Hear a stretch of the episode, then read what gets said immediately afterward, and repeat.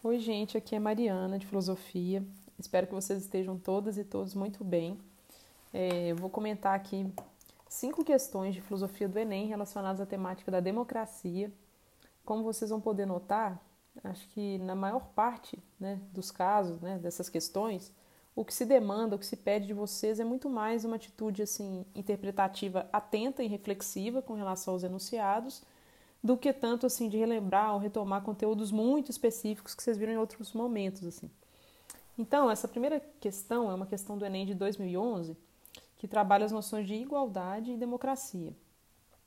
Nessa questão há um enunciado, né, com um texto de um autor chamado Sampaio, em que se diz o seguinte: Atualmente, a noção de que o bandido não está protegido pela lei tende a ser aceita pelo senso comum.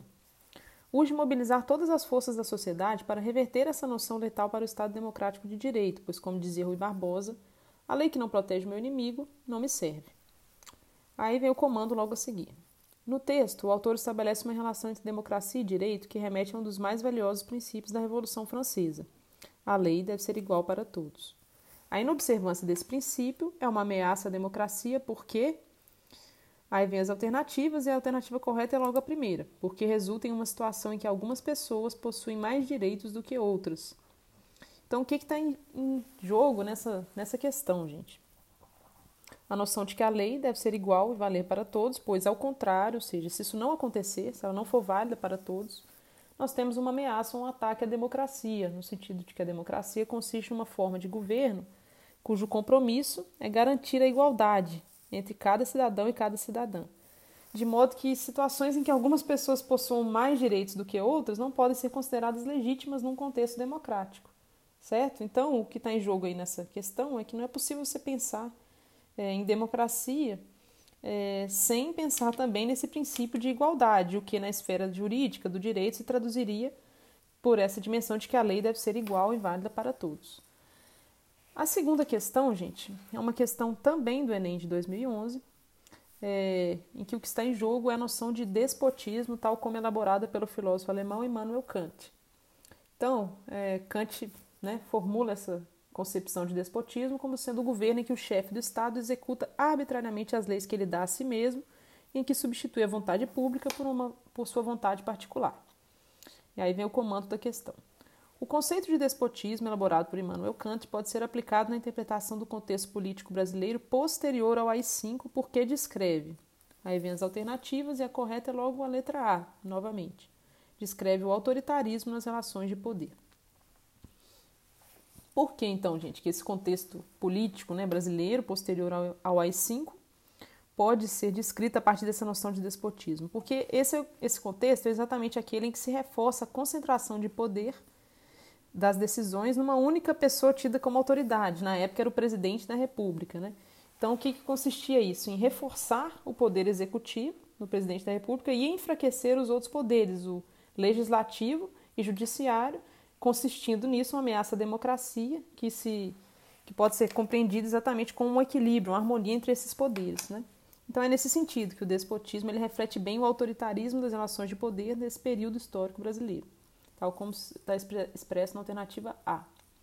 Questão número 3, gente, é uma questão do Enem de 2009, em que há um trecho de Aristóteles, né, o filósofo grego Aristóteles, é, em que ele está falando sobre a cidadania, cidadania grega nesse período histórico, né, de Atenas no século V a.C.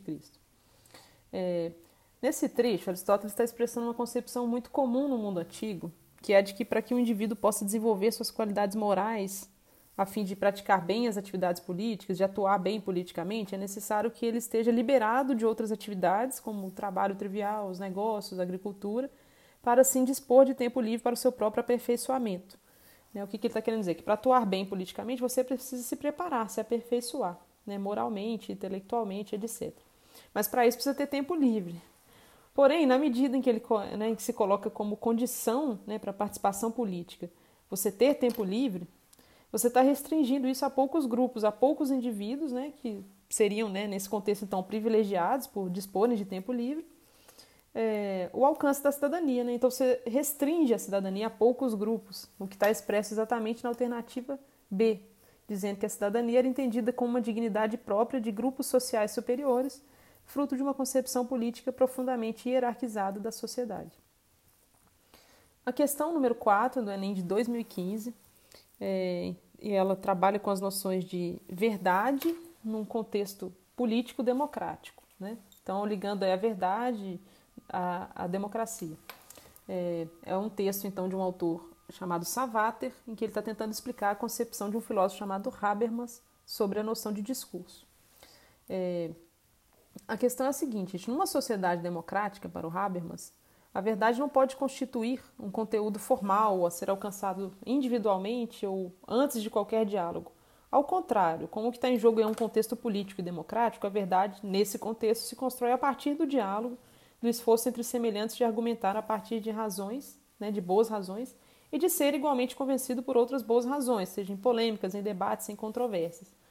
Então, por essa razão, a verdade pode ser considerada uma construção da atividade racional de comunicação entre os indivíduos, ou seja, uma construção do diálogo mesmo, cujo resultado é o consenso, tal como explicitado na alternativa C. Por fim, gente, a quinta e última questão é uma questão do Enem de 2011, que o enunciado traz dois pequenos textos. Né? O primeiro texto é um texto do Silvio Galo, em que ele diz que a ação democrática consiste em todos tomarem parte do processo decisório sobre aquilo que terá consequência na vida de toda a coletividade.